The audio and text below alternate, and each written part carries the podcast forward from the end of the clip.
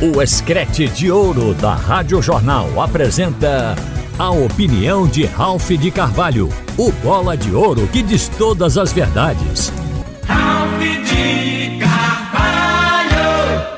Minha gente, a Série B nos reserva um grande clássico como o próximo jogo do esporte na sexta-feira, às sete da noite, lá no Castelão.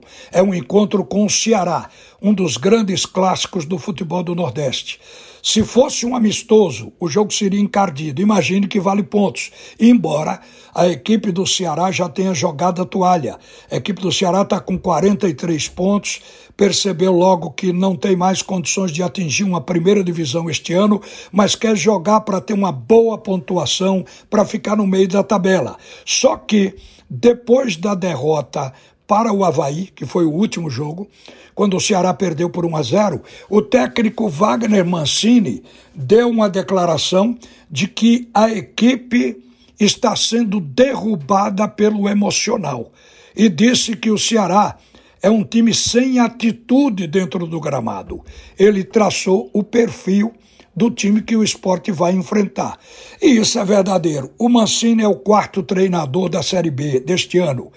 E ele já comandou a equipe em oito jogos, só conseguiu conquistar duas vitórias até agora. O Ceará está numa sequência negativa. Mas quando ele for enfrentar o esporte, ele vai crescer pela rivalidade. É isso que ocorre. Agora, o técnico, o Mancini, ele não é culpado pelo que está acontecendo com o Ceará. Na verdade, o presidente semana passada, ele declarou isso abertamente que ele estava arrependido de ter demitido Gustavo Morinigo, que foi o primeiro treinador da Série B. Depois dele veio Eduardo Barroca, Guto Ferreira e agora Wagner Mancini. E por que isso? Porque ele viu que a culpa não está em treinador, está no elenco. E não dá para mudar, só o ano que vem. Então o Ceará vai cumprir o seu papel dentro da Série B. Agora, a propósito disso, essa cultura de sair trocando o treinador, é raro o time que consegue vingar. Normalmente isso põe a equipe cada vez mais para baixo. Existe uma comparação que a gente pode fazer entre o próprio Ceará e o seu arquirrival, o Fortaleza. O Fortaleza, ele vem mantendo o mesmo treinador, o Voivoda.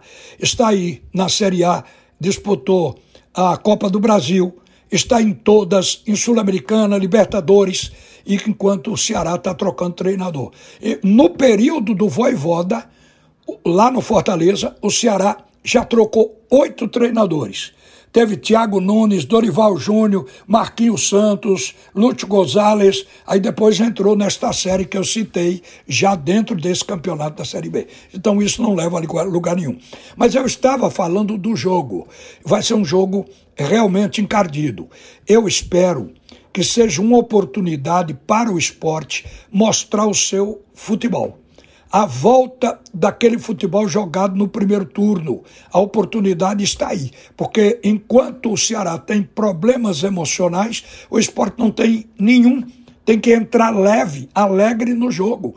O esporte galgou a segunda colocação com a pontuação que está lhe deixando distante quatro pontos do quinto colocado. Isso dá direito até o esporte, se perder o jogo, continuar dentro do G4. Não é para acontecer isso, mas é para o jogador se sentir o menos pressionado possível.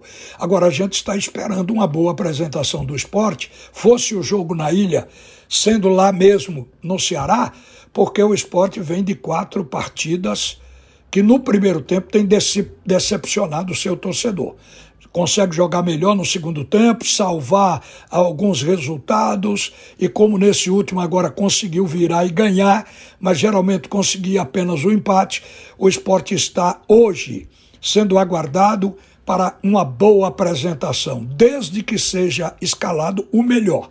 Se entrar o melhor em campo, a gente sabe que o elenco do esporte é suficiente para levar com que o time cumpra o seu roteiro de subir para a primeira divisão. Então é um jogo de grande expectativa, agora um jogo que a gente já prevê como encardido entre esporte e Ceará na próxima sexta-feira. Uma boa tarde, minha gente. Você ouviu a opinião de Ralph de Carvalho, o bola de ouro que diz todas as verdades.